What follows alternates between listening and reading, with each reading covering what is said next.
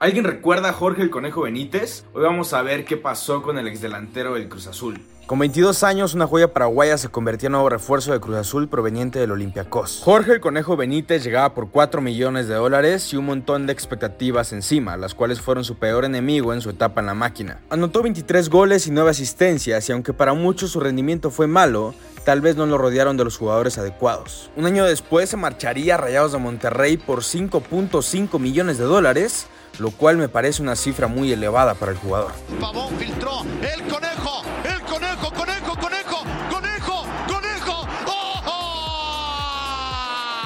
En 2018 se fue cedido a Cerro Porteño de su país, en donde pasó sin pena ni gloria, y al finalizar su sesión, Rayados decidió no renovarle. Desde entonces el Conejo Benítez ha pasado por el Sol de América, Deportes La Serena del fútbol chileno, Veraguas United de Panamá, y actualmente se encuentra en Argentina cedido en el Platense.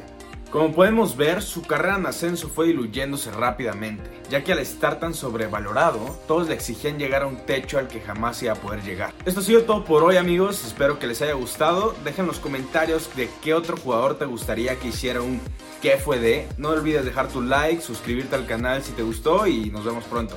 Adiós.